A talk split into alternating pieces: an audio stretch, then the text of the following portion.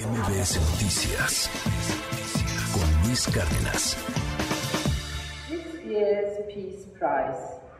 El premio de la paz de este año se concede al defensor de los derechos humanos, Ales Bialyatsky, de Bielorrusia, a la Organización Rusa de Derechos Humanos, Memorial, y a la Organización Ucraniana de Derechos Humanos, Centro por las Libertades Civiles.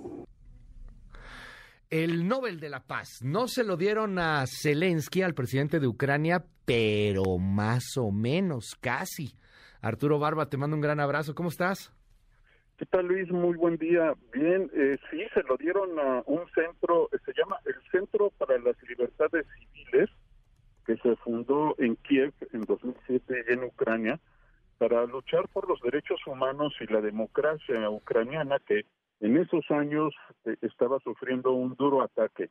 Y esto este, esta organización justo en esta época de guerra de invasión rusa se ha dedicado a luchar por las libertades civiles y a documentar Luis eh, todos los crímenes de guerra que se están llevando a cabo por las tropas rusas en contra de la población civil ucraniana. Yo creo que es un claro mensaje en contra de la invasión rusa en Ucrania, porque el Centro para las Libertades Civiles, fundado en Kiev en 2007, eh, fue premiada con este Premio Nobel de la Paz. Esta organización se dedicó a luchar a favor de la democracia en Ucrania y también en esta época de invasión rusa se ha dedicado a documentar los crímenes de guerra del ejército ruso en contra de la población civil ucraniana. Así es que este es un merecido premio para esta organización civil ucraniana. Y la otra organización que ha sido premiada fue eh, esta organización de derechos humanos que se llama Memorial, que es la más importante en Rusia y que con la caída de la Unión Soviética estuvo documentando aquellas atrocidades que cometieron las dictaduras de la ex de, de, la desaparecida Unión Soviética en la población civil se convirtió en el, en el principal centro de documentación y de investigación de esos crímenes del pasado en Rusia, pero fue proscrito por el gobierno de Putin y de hecho ahorita ya se cerraron las, las oficinas de esa organización sin embargo, sigue luchando a favor de la democracia y de los derechos civiles en, Rusia.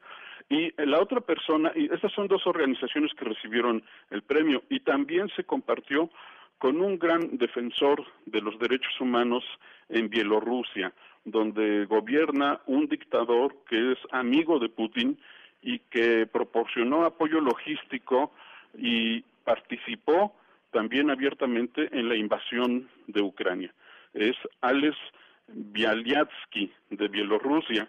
Él creó una organización de derechos humanos que se llama Viasna, que eh, sigue luchando en favor de los derechos humanos ahí en Bielorrusia, y, a Bialyatsky lo, metieron a la cárcel, ahorita está preso, y sin embargo, bueno, así, y sin juicio todavía no tiene ningún cargo, como ocurre también aquí en México con muchas personas, y eh, afortunadamente ha sido reconocido este esfuerzo. Por supuesto que esto no le va a gustar al presidente, pero a lo mejor también puede ser tomado como que le hicieron caso al presidente de México, ¿no? Porque él decía que estaba en contra de que se lo dieran a Zelinsky, pero bueno, eh, no se lo dieron a él, pero sí a organismos y a defensores de derechos humanos que se oponen abiertamente en contra de, de los regímenes totalitarios como el de Rusia. Y, totalmente enfocado hacia la invasión ¿no? de Rusia a Ucrania, o sea, el, el tema muy, muy marcado en torno al, al, Nobel de la Paz en este año, pues que no podía ser menor, o sea, también estamos viendo una, una cosa que no se veía eh, para algunos analistas, querido Arturo, desde la Segunda Guerra Mundial, o sea, el tema de Ucrania tenía que estar en el Nobel de la Paz. Sí, yo creo que si bien el Premio Nobel de la Paz siempre ha, tenido periodos de mucha controversia, en esta ocasión, eh, sin duda alguna, ha acertado muy bien. ¿no? Se opone, por un lado, a la invasión rusa y favorece, eh, por un lado, la lucha de los derechos civiles y en contra del militarismo que se vive en esa región. Muchísimas gracias, Arturo Barba. Te mando un gran abrazo y te seguimos en tus redes para más información.